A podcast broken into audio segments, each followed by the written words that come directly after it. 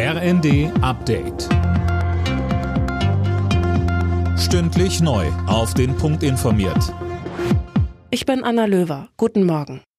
Die EU-Staaten haben sich auf neue Sanktionen gegen Russland geeinigt. Das hat die schwedische EU-Ratspräsidentschaft jetzt mitgeteilt.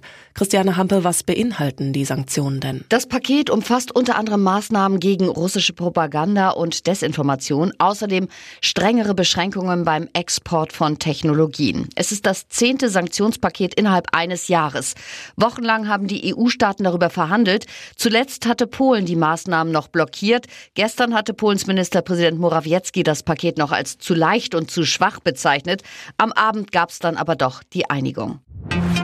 Der chinesische Friedensplan für die Ukraine stößt bei der NATO auf Skepsis. Für Generalsekretär Stoltenberg ist Chinas Position unglaubwürdig. Ähnlich reagiert Deutschlands Außenministerin Baerbock. Gut sei, dass China deutlich mache, dass es zu keiner nuklearen Eskalation kommen darf, sagte sie am Abend im ZDF. Aber zugleich macht dieses Positionspapier aber auch deutlich, was man auslässt. Es benennt eben nicht den Angreifer, den Aggressor Russland.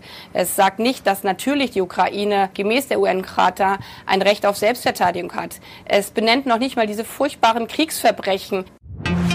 Kanzler Scholz ist heute bei einem wichtigen Schlüsselpartner zu Besuch, und zwar in Indien. Dort will er sich für eine stärkere wirtschaftliche Zusammenarbeit einsetzen. Außerdem hofft Scholz darauf, dass er Indien für die westliche Position im Ukraine-Krieg gewinnen kann. Welcher Film bekommt den Goldenen Bären? Das wird sich heute zum feierlichen Abschluss der Berlinale zeigen. Insgesamt sind 19 Produktionen im Rennen um den begehrten Preis. Von Komödien über Historienfilme bis hin zu Dokumentationen ist alles dabei. Zum Fußball. Am Abend hat Mainz 05 in der Bundesliga gegen Borussia Mönchengladbach gewonnen und zwar deutlich mit 4 zu 0. Damit zieht Mainz in der Tabelle erstmal an Gladbach und auch Wolfsburg vorbei. Alle Nachrichten auf rnd.de